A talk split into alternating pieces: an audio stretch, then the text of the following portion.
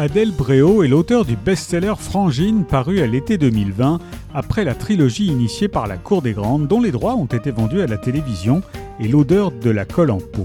Ancienne rédactrice en chef de L.fr, elle croque avec humour et férocité les petits travers de notre société sur son blog et dans de nombreux médias.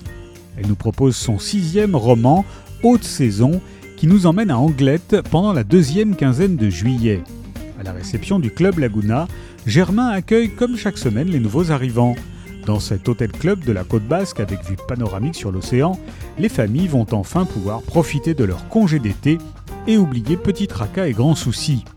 Au milieu des habitués, certains clients goûtent pour la première fois aux joies du club.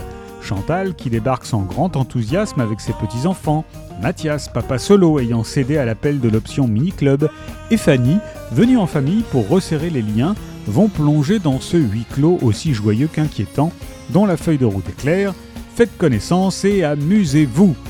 Mais qu'a-t-on à partager avec des êtres si différents? Entre tournois de volet, marche nordique, plaisir du self et soirée spectacle, ces vacanciers contraints de cohabiter parviendront-ils à rompre la glace malgré les secrets qu'ils ont emportés dans leur bagage Haute saison d'Adèle Bréau est paru chez Lattès.